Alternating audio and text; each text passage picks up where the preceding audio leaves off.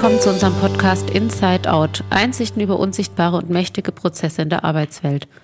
Heute wollen wir über Selbstorganisation und Hierarchie sprechen. Markus, vielleicht magst du unseren Zuhörern direkt einmal verraten, welche Fragen wir unter anderem beantworten werden. Ja, wir werden heute darüber sprechen, warum Selbstorganisation die Selbstverantwortung fördert, aber auch im Chaos enden kann und wieso hierarchische Organisationen manchmal an Familiendynamiken erinnern und was es heißen könnte, beide Organisationsstrukturen zu verbinden. Und bevor wir damit starten, wäre es vielleicht für unsere Zuhörer doch nochmal ganz nett zu hören, wer wir sind. Mein Name ist Markus Zimmermann. Ich bin von der Grundausbildung her Ökonom mit einem besonderen Interesse für systemische und psychodynamische Organisationsberatung. Und mit und bei M19 arbeite ich seit der Gründung 2013. Ja, und heute spreche ich mit dir, Annika, und ich glaube, du solltest auch kurz was zu dir sagen. Mein Name ist Annika Weber. Das Interesse teile ich, den Grundberuf nicht. Ich bin vom Grundberuf Psychologin und habe auch einen klinischen Hintergrund, fand aber schon immer das Arbeiten im System und Verstehen von Systemen besonders interessant. Und beim 19 haben wir die Besonderheit, auch wirklich diese Welten von Psychologie und Ökonomie zusammenzubringen. Und so sitzen wir auch heute hier. Äh, Markus, lass doch gleich mit unserer altbekannten Einstiegsfrage starten. Warum lohnt es sich heute zuzuhören? Ja, also es lohnt sich zuzuhören, weil die meisten von uns schon mal Teil von einem hierarchischen oder auch selbstorganisierten Team waren oder sind, weil wir Organisationen vielleicht von diesen beiden Seiten kennen, wahrscheinlich mehr von der hierarchischen Seite. Und weil wir uns immer wieder in Situationen finden, über die wir gleich nochmal sprechen wollen. Und äh, wahrscheinlich geht es auch für die Zuhörer darum, ein bisschen klarer rauszuarbeiten, mit welchen Beziehungsdynamiken man dann auch zu tun hat, ob jetzt in der Selbstorganisation oder in einem hierarchischen System. Ja, ich wurde gerade hellhörig schon bei dem äh, Satz, wo du gemeint hast, da kann sich doch jeder von uns in irgendeiner Form wiederfinden. Ich musste da als erstes an meine äh, erste Arbeitsstelle nach dem Studium in der Klinik denken, in der ja zum Beispiel Hierarchie allein schon die Sitzordnung bezeichnend war. Der Chefarzt saß immer am Kopfende wieder König auf dem Thron und daneben dann ganz hierarchisch die Oberärzte, dann die Assistenzärzte und wir Psychologen und Weiterbildungsärzte durften eigentlich nur am Rand sitzen und zugucken und so war auch das Sprachrohr verteilt. Es war doch sehr beeindruckend. Mhm, mhm. Also wenn ich an Hierarchie denke, dann ist mein prägendes Erlebnis meine Zeit, meine Wehrdienstzeit bei der Bundeswehr. Ist zwar lange her, aber immer noch sehr präsent. Äh, das ist ja pure Hierarchie. Und äh, da fällt mir auch die Definition von Hierarchie, wenn man mm, auf Wikipedia nachliest, ein. Da wird nämlich von klarer Ordnung und Struktur und auch von Unterwerfung gesprochen. Also insofern gruselt es mich manchmal bei diesem Begriff der Hierarchie, aber wir werden ja auch noch sehen, wofür sie gut und wichtig ist. Ja, ich denke, in unseren Breitengraden und auch in der momentanen Arbeitswelt hat Hierarchie eher einen negativen Ruf vom Prinzip her ist es ja ein Ordnungssystem. Und genau diese Ordnung ist aber, finde ich, auch, auch wiederum ein Vorteil. Ich habe zwar jetzt gerade auch von diesem vielleicht drastischen Klinikbeispiel erzählt. Ich muss aber sagen, für mich als Anfängerin sozusagen hat es eine unglaublich gute Orientierung gegeben und auch eine Sicherheit, dass ich da meinen Platz kannte schlussendlich und mhm. wusste, wo ich mich für welche Belange hinwenden kann. Also es hat eben, wenn du schon sagst, wir wollen auch die Vorteile beleuchten, auf jeden Fall den Vorteil der Ordnung. Ja, also ich habe ja eingangs erzählt, dass ich ja vom Grundberuf her Betriebswirt und Ökonom bin. Und äh, die, die Ökonomen schauen ja auch immer auf die Kosten. Es gibt ja einen ganz lapidaren Grund für Hierarchie und für Struktur und überhaupt Organisation. Der, der Herr Sprenger hat es ja mal in einem Buch so formuliert, eine Organisation baut man, um die eigenen Transaktionskosten zu senken. Also das heißt, in einem selbstorganisierten System ist es ja so, dass sich alles wie von selbst eine Ordnung schafft, so wie in der Natur, wenn nach der reinen Lehre. Und in den Organisationen, die wir kennen, versucht man ja letztlich den freien Markt, also von Angebot und Nachfrage von Arbeit oder Arbeitsleistung und von Aufträgen und Zielen mm, einfacher zu machen, damit Zeit zu sparen, Ziele vorzugeben, Ressourcen zielgerichtet einzusetzen. Das ist ja eigentlich der Sinn von Hierarchie. Orientierung zu haben. Ja, das finde ich interessant, was du sagst, dass schlussendlich es eine Kosteneinsparung irgendwo ist, weil die Dinge sehr simpel dargestellt sind und schlussendlich die Wege auch im Sinne der Entscheidungen dadurch irgendwo klar sind oder rollen. Und ich denke, es ist auch für uns ein natürliches Muster, wenn ich da gerade mal meinen Psychologenhut aufsetze, ist ja eine erste wenn man es so sagen möchte, bitte alle Pädagogen nicht falsch verstehen, aber die Eltern-Kind-Dynamik hat am Anfang ja auch in gewisser Weise was Hierarchisches.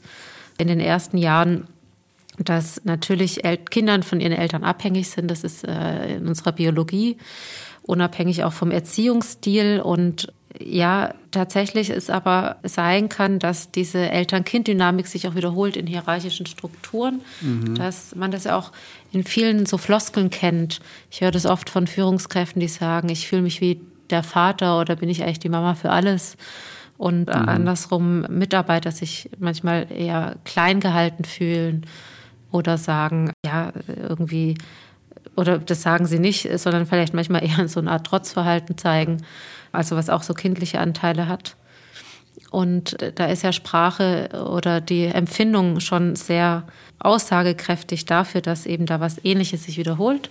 Von zum Beispiel einem autoritären Vater und einem kleinen Kind. Und natürlich, aber es möchte ich hier nicht noch tiefer reingehen, hat auch unsere frühesten Erfahrungen damit, wie wir Autorität kennengelernt haben, manchmal eine Art Wiederholungsmuster, wenn wir eben eine ähnliche Dynamik im Erwachsenenleben erleben. Mhm. Und dann kann sich da plötzlich ein wohlgesonnener Chef als autoritärer Vater in unserem Unterbewusstsein mhm. manifestieren. Das, mhm. Dann wird es natürlich immer besonders interessant. Die Patriarchen. Ja, genau. Der Familienunternehmen vielleicht mal. Zumindest ist ja, ja. das so der, äh, das Stereotyp, das da immer bemüht wird. Hast du denn noch so ein Beispiel aus deiner äh, Praxis, wenn wir jetzt von dieser äh, wenn wir von dem ausgehen, was du gerade erzählt hast, dass es so eine Eltern-Kind-Dynamik gibt. Ja, wir hatten mal einen, eine Behörde begleitet im Rahmen von eigentlich einem Trainingsprogramm für Führungskräfte, das über ein Jahr ging. Und wir haben das letzte Modul organisiert. Bei wir meine ich einen Kollegen und mich. Und als Abschluss von diesem letzten Modul waren die Vorstände am Ende immer eingeladen. Mhm und ja, so im Sinne der Wertschätzung und äh, zur Führung eines Dialoges. Und es war schon spürbar in der Vorbereitung, dass eine gewisse Ängstlichkeit da war. Oh je, es kommt der Vorstand und wie machen wir das jetzt? Und die eigentlich sehr kompetenten Führungskräfte plötzlich etwas wuselig und unsicher wurden und sich deswegen auch von uns gewünscht hatten, dass wir sie ein Stück weit leiten und durchmoderieren und strukturieren. Und dann haben wir schöne bunte Zettel schreiben lassen und der Vorstand kam und jeder konnte ganz strukturiert so seins vorstellen, was er gerne auch mitteilen wollte. Der Vorstand selber war sehr passiv, also es war wenig Dialog, sondern mehr aufnehmen und zuhören. Mhm. Und dadurch haben sich die Mitarbeitenden äh, die Führungskräfte in dem Fall etwas alleine gelassen gefühlt und nicht wirklich aufgenommen. Ne? Dieses Kompetenz des Zuhörens, aber auch verstehen und, und was, was wiedergeben. Also ein, ein Kommunikationsaspekt hat einfach gefehlt. Mhm. Und was ist passiert dann am nächsten Tag? Mein Kollege und ich wurden ziemlich zerrissen nach dem Motto, wie konnten wir nur sie da so durchleiten? Das fand der Vorstand ja gar nicht gut. Und mhm. interessanterweise noch kurz, wir letzten, das kommende Jahr dasselbe Modul nochmal, diesmal allerdings natürlich mit anderen Führungskräften und äh, wir waren jetzt ja gebrannte Kinder und hatten gedacht, gut, dieses Mal lassen wir sie in Ruhe. Wir wollen ja einen lockeren Dialog. Es hieß ja, wir hätten letztes Jahr das zu streng gehandelt und es soll doch ganz locker und entspannt sein. Also was saßen wir locker und entspannt daneben und haben gedacht, da bildet sich schon was. Es war eine wahnsinnig unangenehme Stille im Raum. Der Vorstand schwieg, die Führungskräfte schwieg, es wurde mhm. verzweifelt in unsere Richtung geblickt. Und ich erzähle es deswegen, also auch hier, ihr könnt euch vielleicht vorstellen, und du dir auch am nächsten Tag, ja, wir wurden wieder zerrissen. Wie konnten wir sie so alleine lassen? Ich erzähle es deswegen, weil es schon so eine, es war so uns gegenüber, also wir waren ja der stellvertretende Schuld die nicht mehr gut integriert werden konnte oder auch nicht mehr gut von den Führungskräften oder auch dem Vorstand so im Sinne der Dynamik verstanden werden konnte, zumindest von einigen schon, von anderen weniger. Und das hat dann so was kindlich im Sinne von, mhm. du bist böse, du musst es wieder gut machen für mich. Mhm. Und wenig Erwachsenes, Reflektiertes, Einordnendes, Verstehendes, ähm, sondern sehr ausagierend, sehr emotional, aber auf eben eine eher unreife Art. Also das fand ich extrem beeindruckend. Für uns war als Resultat irgendwo klar, das muss was mit der Dynamik zu tun haben. Wir sind auch gerne selbstkritisch mhm. und überlegen mhm. unsere eigenen Methoden, aber es war ja so oder so. Ja. Kam es dasselbe raus. Also man könnte doch sagen, dass dass da auch Führungskräfte oder höhere Ebenen, ich kenne das aus meiner eigenen Konzernvergangenheit teilweise, schon ein bisschen regressiv ja agieren, kindlich, eben in dieser, wie du vorher sagst, Eltern-Kind-Dynamik, ohne das selber so benennen zu können, denke ich mal. Das hat sicherlich auch viel mit, mit Macht oder Machtasymmetrie zu tun. Wir sagen ja manchmal sehr, sehr wohlwollend, Hierarchie kann auch immer ein bisschen dumm machen, jetzt nicht despektierlich gemeint, sondern es verengt sozusagen den Blick und die, die Möglichkeiten, die man sieht. Und ich glaube, vor dem Hintergrund wart ihr die notwendigen Sündenböcke. Also es war eine einfache Lösung, ne? jemanden stellvertretend zu schlachten, als sozusagen auch innerlich zu schauen und auch zu sagen, was sind vielleicht auch ja. ja eigene, ja. eigene Dynamiken. Also ich finde diesen Satz, Hierarchie kann dumm machen, sehr treffend. Ja, aber was mache ich denn jetzt als, als Mitarbeiter oder jetzt in dem Fall als Führungskraft? Was, was, was wäre jetzt ein probates Mittel, um dem zu begegnen oder überhaupt zu, verstehen, was da in der Situation gerade passiert und mhm. da vielleicht eine Strategie zu haben oder, oder eine Praxis, die einen da wieder rausführt oder wieder handlungsfähig macht? Also wenn ich nochmal auf das Beispiel zurückgehe, von dem ich gerade erzählt habe, wäre es natürlich von Vorstandsebene schön gewesen, wenn da ein bisschen mehr einfach ein grundsätzlich Interesse da gewesen wäre, mhm. Fragen gestellt worden wären, was, wo, wo, sie auch wirklich die Stimme hören hätten wollen von ihren Führungskräften, mhm. die auch nochmal einen ganz anderen Blick auf die Organisation haben. Dann hätten sich die Führungskräfte abgeholt, in ihrer Meinung gesehen, gefühlt. Und das ist etwas, was einen auch reifen und wachsen lässt. Mhm. und sozusagen die Selbstwirksamkeit stärken lässt. Und das ist im Prinzip etwas, was man grundsätzlich anwenden kann, wenn man merkt, auch der Mitarbeiter fällt in sowas Kindliches, dann ist es wichtig nicht, und das passiert dann nämlich leider schnell, dass Dynamik sich verstärkt im Sinne von, die Führungskraft will dann noch mehr in die Elternrolle und das Kind erziehen, mhm. sondern da sich wieder bewusst zu machen, da sitzt ein erwachsener Mensch vor mir, den ich ernst nehmen muss und wenn ich in, in der, auf der Ebene begegne, dann würde er auch in seiner Erwachsenenrolle sich finden können.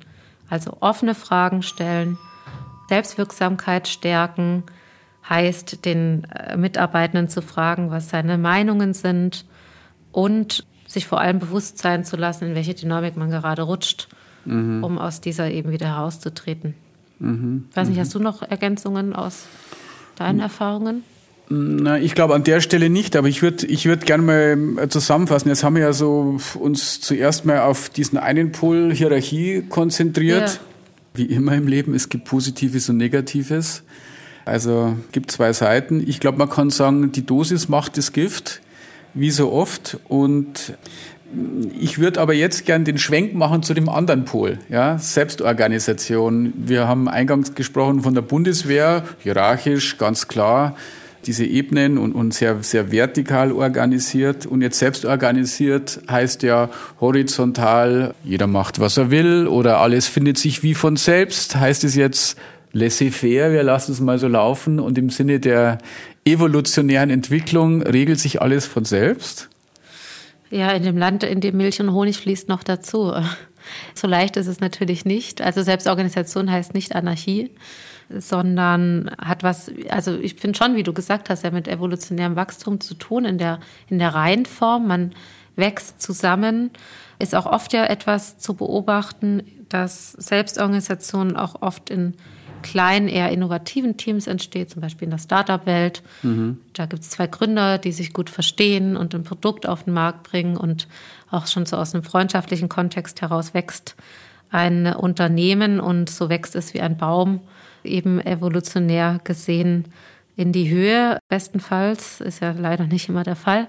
Aber was ich damit sagen möchte, dass genau die Kultur aus kleinen Teams oft entsteht, aber nicht immer. Wir begleiten auch gerade eine ganz große Organisation, die mehr in ein holokratisches System übergeht, sprich ein selbstorganisiertes Team.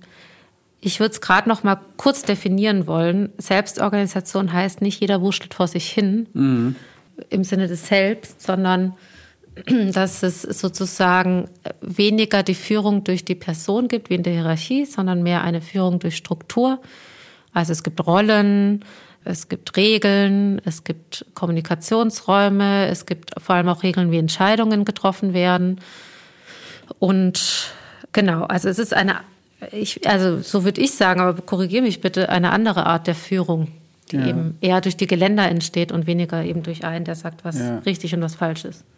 Also ich finde ja, dass Selbstorganisation oder ja, die Diskussion rund um, um dieses Themenfeld New Work, was ja auch so ein Stück weit gehypt wurde und manchmal auch nicht so ganz äh, im Sinne des Erfinders umgesetzt wird, viel damit zu tun hat, dass man sich selbst, ja, ich muss es so sagen, diszipliniert, ja. Also es gibt sehr viele Disziplinen, die da zu beachten sind. Ja, also wenn man jetzt sagen würde, zum Beispiel in selbstorganisierten Teams wird ja oft agil gearbeitet und auch das agile Arbeiten als eine Methodik oder als ein ähm, als eine Art von Praxis lebt ja davon, dass ich sehr stark in bestimmten Praktiken, Routinen, Methoden, Zeitabschnitten denke, in denen ich zwar dann frei agieren kann, aber auch mit einem klaren Auftrag, auch mit dem Wissen, ich muss jetzt zum Beispiel nach einem Sprint nach vier Wochen was abliefern. Auch wenn ich mich dann innerhalb dieser, dieser Leitplanken oder dieses Spielfelds frei bewegen und selber organisieren kann. Aber es ist doch sehr stark geordnet oder strukturiert, wie du es vorhin formuliert hast. Ja.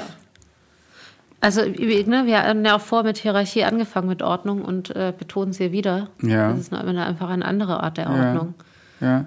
Wir haben ja viel bei der Hierarchie von Vor- und Nachteilen gesprochen. Ein, ein Nachteil, der mir immer wieder auffällt, jetzt in unseren Kundenprojekten oder in dem, was ich in der Literatur lese, ist ja das Thema Selbstausbeutung. Mhm. Ich glaube, das war ja jetzt auch in Zeiten von Corona ein großes Thema. Alle Leute auf einmal im Homeoffice. Gibt es ja verschiedene Studien und Auswertungen die gab es übrigens vorher auch schon, finde ich auch interessant, wo man rausfand, äh, je mehr die Leute in eigener Verantwortung arbeiten, im Schnitt könnte man sagen, gibt es mehr Selbstausbeutung. Also die Leute arbeiten eher zu viel als zu wenig.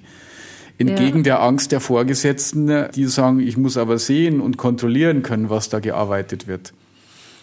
Ja, weil man schlussendlich mehr Selbstverantwortung hat und mehr dieses Empfinden davon, dass das Ergebnis äh, mehr auch in der eigenen Selbstverantwortung liegt am Ende des Tages, als mhm. wenn ich im Büro sozusagen meinen Prozess vorgegeben bekomme. Ist auch nicht immer so, ne, wie bei allen Studien. Es gibt auch Leute, die sich einfach wahnsinnig schwer damit tun und am Tag weniger schaffen im Homeoffice wie in dem Büro. Aber ja, das ist auf jeden Fall eine Seite und ich kenne das gut. Mein Partner daheim arbeitet schon immer eigentlich im Homeoffice und mit Leidenschaft an Projekten. Da fällt es manchmal sehr schwer, auch die Grenzen zu ziehen. Mhm. Also muss ich sehr gut kennen und selber wissen, wann jetzt genug ist im Vergleich zum klassischen Arbeitskontext, wo es dann schlussendlich das Ausstempeln gibt und dann weiß man, jetzt darf ich gehen. Mhm.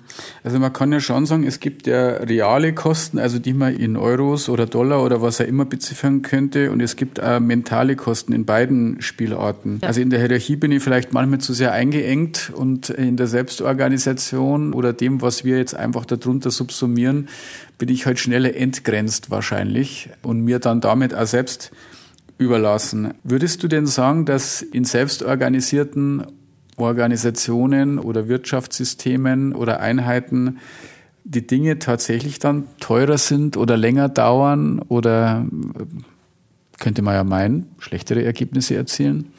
Ich finde, das ist jetzt ein wichtiger Punkt, den du gerade ansprichst. Und an der Stelle wird es vielleicht auch unseren Zuhörern gut tun, mir auch, nochmal aus deiner Erfahrung zu hören, was sind jetzt tatsächlich die kurz- und langfristigen Kosten, was sind aber auch die Benefits von Selbstorganisation. Mhm. Also ich glaube, genau wie in der Hierarchie, da haben wir vorher oder habe ich von den Transaktionskosten nach ja. äh, äh Reinhard Sprenger da gesprochen. Also ich glaube, diese Transaktionskosten sind in einer freien oder, oder Selbstorganisation am Anfang höher. Also man könnte ja so sagen, es ist eine Anfangsinvestition, wenn man dieser äh, Idee verpflichtet bleibt. Die nimmt man am Anfang in den in Kauf. Wenn sich dann aber Routinen, also Aushandlungsroutinen meine ich, Zusammenarbeitsroutinen entwickelt haben, dann glaube ich, dass es tatsächlich so ist, dass die Menschen, die da zum Beispiel in einem Team mitarbeiten, sich selbstwirksamer fühlen, dass die ihre Kompetenzen besser einsetzen können als in der klassischen hierarchischen Struktur, äh, wo du auf eine bestimmte Position gesetzt wirst, dass die öfter vielleicht da in dieses Flow-Arbeiten reinkommen und dass sich damit ähm, dieser, dieser Organisationsansatz dann auch auszahlt. Also es hat viele Vorteile. Ich glaube, es braucht Geduld am Anfang. Man muss sich klar sein, dass man Zeit und Energie und auch Geld investieren muss. Man darf, glaube ich, nicht zu schnell aufgeben, wenn man so eine Organisationsform wählt. Ja, das würde ich auch betonen. Da sind wir dann auch nochmal bei dem evolutionären Wachstum von Anfang. Es müssen sich auch die Stärken und die Schwächen stärker rausbilden hinsichtlich der zum Beispiel Rollenverteilung in selbstorganisierten Teams, die am Anfang noch nicht so sichtbar sind wie in einer hierarchischen Struktur, wo man das vielleicht einfach von vornherein bestimmt. Und dadurch kurzfristig, wie du sagst, schneller eine Organisation strukturiert hat, aber langfristig vielleicht nicht unbedingt an den individuellen Kompetenzen entlang. Mhm. Annika, könnte, wir haben ja vorher auch nochmal über das Thema Führung gesprochen. Ja. Und man hat ja immer so dieses Gefühl, wenn ich über Selbstorganisation spreche, da findet keine Führung statt. Mhm. Unser Erleben an den Projekten ist ja ein anderes. Ja. Führung findet ja, glauben wir doch, immer statt, manchmal formal und manchmal eben informell. Also in der Realität erlebe ich das auch so. Ich meine, wir Menschen sind auch so sozialisiert. Früher im Dschungel gab es auch einen Anführer, so und ein Wolfsrudel hat auch einen Alpha-Wolf. Und tatsächlich übrigens zu dem Thema haben Thomas und ich auch einen interessanten Podcast zu dem Thema Gruppendynamik gesprochen. Es gibt so implizite Rollen, die sich in jeder Gruppe irgendwann ausbilden. Mhm. Das liegt irgendwo in unserer Natur. Ich glaube, der Unterschied ist wirklich, dass es mehr, weniger starr ist wie in einem klassischen hierarchischen System, dass man auch nicht über Beziehungen oder über ganz klare ja, Kennzahlen sozusagen nach oben wandert, sondern dass es etwas flexibler, dynamischer ist, dass es auch mal sein kann, dass in dem einen Teilprojekt der eine den Hut auf hat und im anderen der andere, mhm. dass es sozusagen eine verteilte Führung gibt. Mhm. Aber es doch ja, ich meine schlussendlich äh, diese ganzen Methoden auch aus dem agilen Arbeiten wie Scrum und so, da gibt es auch einen Product Owner und hat schlussendlich mehr Befugnisse als, mhm. als andere in diesen Rollen. Mhm. Und mhm. um es kurz zu machen, ich sehe es wie du, Realität und Theorie. Es darf sein, dass es Führung gibt.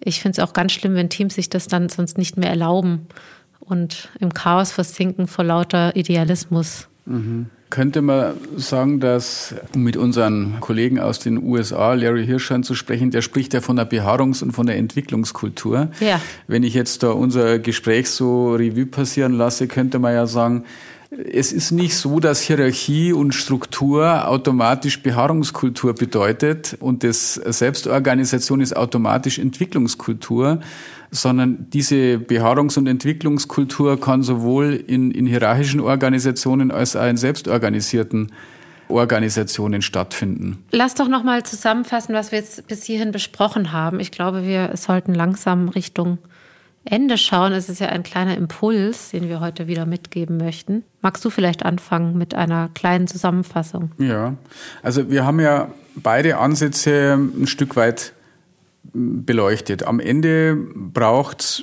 wie immer beides. Also Hierarchie fördert Strukturen, haben wir gesagt, lässt Prozesse vielleicht manchmal schneller ablaufen oder es scheint manchmal, dass sie schneller ablaufen. Selbstorganisation fördert wahrscheinlich mehr die Motivation und Selbstwirksamkeit. Hierarchie könnte man doch sagen, soll schlussendlich den Rahmen bieten, um auch gute Arbeit leisten zu können. Wahrscheinlich braucht es Hierarchie oder Struktur, könnte man sagen, auch in der Selbstorganisation. Jetzt davon ausgehend, was könnte ich denn, hört sich ein bisschen so nach Allgemeinplatz an, als Zuhörer denn mitnehmen? Ja? Was, was ziehe ich denn aus dem Gespräch bisher am besten raus? Hier wird natürlich eben äh, nicht das klassische sowohl als auch, sondern ich, ich finde interessant, tatsächlich sich vielleicht als Führungskraft und als Team auch nochmal bewusst zu machen, wo stehen wir gerade, unabhängig auch von der äußeren Struktur, sondern dem inneren Erleben. Und was ich vorher erzählt hatte mit dieser Eltern-Kind-Dynamik, äh, das kann zum Beispiel spannend sein. Fühle ich mich hier wie ein Kind behandelt? Fühle ich mich wie ein großer Vater, der alles richten muss? Was passiert mit mir in dieser Organisationsstruktur und mhm. in welche Dynamik haben wir miteinander? Denn ich bin davon überzeugt, auch in einer klassischen Hierarchie kann sich das in kleinen Aspekten ja schon auflösen lassen in dem Mitarbeitende beispielsweise weniger hierarchisch angewiesen werden und auch in selbstorganisierten Teams andersrum gesprochen, wenn man merkt, dort entsteht eher eine Dynamik von Rangelei und Sturm und Drang, mhm. so etwas eher Jungenhaftes, dass man dann aber sagt, Leute, wir müssen hier ein bisschen Ruhe reinbringen und es dann auch wiederum eine Hierarchie etabliert werden kann. Also dass man sich mehr im Empfinden orientiert daran, was passiert hier, was brauchen wir und weniger am Ideal, was ist der Zahn der Zeit, dem wir unbedingt hinterher eifern, um schlussendlich auch realitätsnah bleiben zu können als Team. Mhm. Für mich glaube ich, was ich nochmal mitnehme aus unserem Gespräch, ist so, gut geführte Hierarchie ist immer der erste Schritt zur gelungenen Selbstorganisation. Das denke ich mir jetzt gerade. Also was kann ich mir aus einer Hierarchie, aus einer Struktur, wie wir sie ja eigentlich jetzt lange kennen, mitnehmen für das Thema Selbstorganisation, also so, dass Selbstorganisation auch nicht im Chaos endet. Ich habe mir auch noch gedacht, am Ende geht es doch darum, so Spielfelder und vielleicht auch Spielräume abzugrenzen, innerhalb derer man ja das Spiel spielt, so könnte man sagen. Ja, wo man sich aber auch sicher sein kann, da gibt es eine Spielfeldgrenze und da gibt es vielleicht eine bestimmte Regularien und da gibt es vielleicht einmal einen Schiedsrichter oder eine Führungskraft oder eine bestimmte Rolle jetzt in der Selbstorganisation. Und vielleicht tut es auch den hierarchischen Organisationen manchmal gut, äh, zu wissen, wo die Grenzen sind und dass dieses Korsett der Grenzen manchmal zu eng ist und dass man das jetzt vielleicht weiten könnte. Man könnte sich manchmal auch Praktiken aus selbstorganisierten Systemen abschauen. Ja, und dann lass doch noch einen Schwenk rübergehen in, in unsere Beraterrolle. Du als psychodynamischer Berater, wo hat dir diese Beziehungsdynamik, das Wissen darum schon geholfen? Da fällt mir jetzt eben ein Beispiel oder eine Situation aus meiner Zeit im Konzern ein. Mir hat persönlich geholfen, zu wissen oder zu bemerken, wann diese, diese Dynamik, von der du eingangs gesprochen hast, ja, also jetzt werde ich mal regressiv, jetzt äh, bin ich in der Kindrolle äh, starker Vorgesetzter, äh, zu merken, was ist da eigentlich los und wann gibt es da so eine Situation, wann wird es mir zu viel, wann finde ich das übergriffig, ja. Also die Situation, an die ich konkret erinnere, war, ich hatte einen Chef, der buchstäblich physisch auch bis auf zehn Zentimeter an einen ranging, um dann irgendwelche Anweisungen zu geben. Und wenn man dem nicht Einhalt geboten hat oder eine Grenze gesetzt hat, dann ist man gnadenlos untergegangen. Und ich glaube, ich war damals nicht jemand, der sofort überall Grenzen gesetzt hat und, und dagegen gehalten hat. Aber in der Situation war es auch emotional für mich gar nicht anders möglich. Ich musste der Führungskraft eine Grenze setzen, auch physisch und sagen, bis hierhin und nicht weiter, glaube ich, habe ich gesagt. Und daraus hat sich ein gutes Gespräch ergeben. Also ich habe mich dieser wahrscheinlich kindlichen Rolle irgendwie auf, aufgrund der Situation, auch der physischen, entzogen. Und nach diesem Gespräch darüber, was da gerade passiert ist mit der Führungskraft, hatte ich da das beste Leben, ja. Ich hatte einen Freiraum, ich konnte Projekte entwickeln, also all das, was was mir, du sagst ja manchmal, ich bin so ein, ich habe gleich so einen kleinen Forscherdrang wahrscheinlich oder, oder Entdeckerdrang. Das konnte ich dann alles auch in dieser Konzernrolle umsetzen und ich hatte absolute Rückendeckung von dieser Führungskraft. Und ich habe aber auch gesehen, diejenigen, die diese Grenze nicht gesetzt haben, in dieser, wie hast du vorher, Eltern-Kind-Dynamik, Vater-Kind-Dynamik, die waren alle relativ schnell weg. Die haben dann auch tatsächlich gekündigt, weil mhm. wahrscheinlich das zu übergriffig war. Ja. Zu unterwerfend, um bei der Definition wieder zu landen von Wikipedia am Anfang, was ist Hierarchie und was findet da drin statt. Ja. Schönes Beispiel, auch ein persönliches Beispiel. Das ist natürlich besonders, ja, schon fast berührend. Also vielen Dank, dass du das mit uns geteilt hast. Ich glaube, wir sollten tatsächlich zum Abschluss kommen für heute. Was meinst du? Mhm. Wir haben ja so ein Ritual, das heißt, bezogen auf das Thema, wenn man das in einem Bild darstellen würde und du würdest dir an das an die Wand hängen, was wäre denn auf diesem Bild zu sehen? Jetzt habe ich natürlich gerade in meiner Check-Home-Message viel von Eltern und Kindern gesprochen. Ich würde jetzt aber trotzdem kein Familienporträt wählen, sondern vielleicht eher in den tierischen Bereich gehen. Ich nehme da mal das Wolfsrudel, denn ein Wolf hat oder auch in anderen Tierreichen gibt es ja oft ein Alpha-Tier. Auch es gibt auch ein Alpha-Wolf. Was vielleicht aber viele nicht unbedingt wissen, dass der Alpha-Wolf auch deswegen gewählt wird, weil er die besten sozialen Kompetenzen hat mhm. und nicht mit Aggression oder Dominanz sein Rudel führt. Und das finde ich eigentlich ein ganz schönes Bild, zu sagen, eben wie sich diese beiden Welten auch verbinden lassen von es gibt eine Hierarchie, mhm. es gibt eine Hierarchie, in der die soziale Kompetenz leitet und nicht die Dominanz. Mhm. Und du, hast du auch ein Bild? Ja, für mich ist das Bild, ich sehe gerade einen wuchernden grünen Dschungel. Wahrscheinlich fällt mir das zum Thema Selbstorganisation ein. Und da sind die positiven Effekte vielleicht manchmal erst aus der Helikopter oder aus der Perspektive oder aus der Distanz gut zu erkennen. Also wie, wie entwickelt sich dieser Dschungel, was wächst da alles, die Vielfalt, die Lebendigkeit. Und man muss sich aber klar sein, wenn ich in den Dschungel so reingehe, vielleicht ist auf dem Bild noch sowas, ich schiebe mal so ein bisschen das wuchernde Grün auf die Seite, da gibt's aber dann auch schon sowas wie Shere Khan, den Tiger, der da durchstreift. Also Dschungel ist immer auch ein Stück weit gefährlich. Das wäre so mein Bild, glaube ich, hier zum Abschluss. Also haben wir eigentlich schlussendlich das Dschungelbuch beschrieben. Da wandert doch Mowgli auch vom Wolfsrudel in den Dschungel mhm. und kämpft sich am Ende irgendwo alleine durch wenn ich es richtig in Erinnerung habe. Dann vielen Dank, Markus, für dieses Gespräch und auch an euch Gerne. danke fürs Zuhören. In zwei Wochen wird es wieder eine neue Folge geben. In der Zwischenzeit freuen wir uns über Feedback, Kommentare oder auch Themenwünsche. Unsere Kontaktdaten wie immer in der Folgenbeschreibung oder kommt doch auch gerne auf unserer Homepage vorbei unter www.m19-organisationsberatung.de. Bis zum nächsten Mal. Ja, bis zum nächsten Mal. Danke.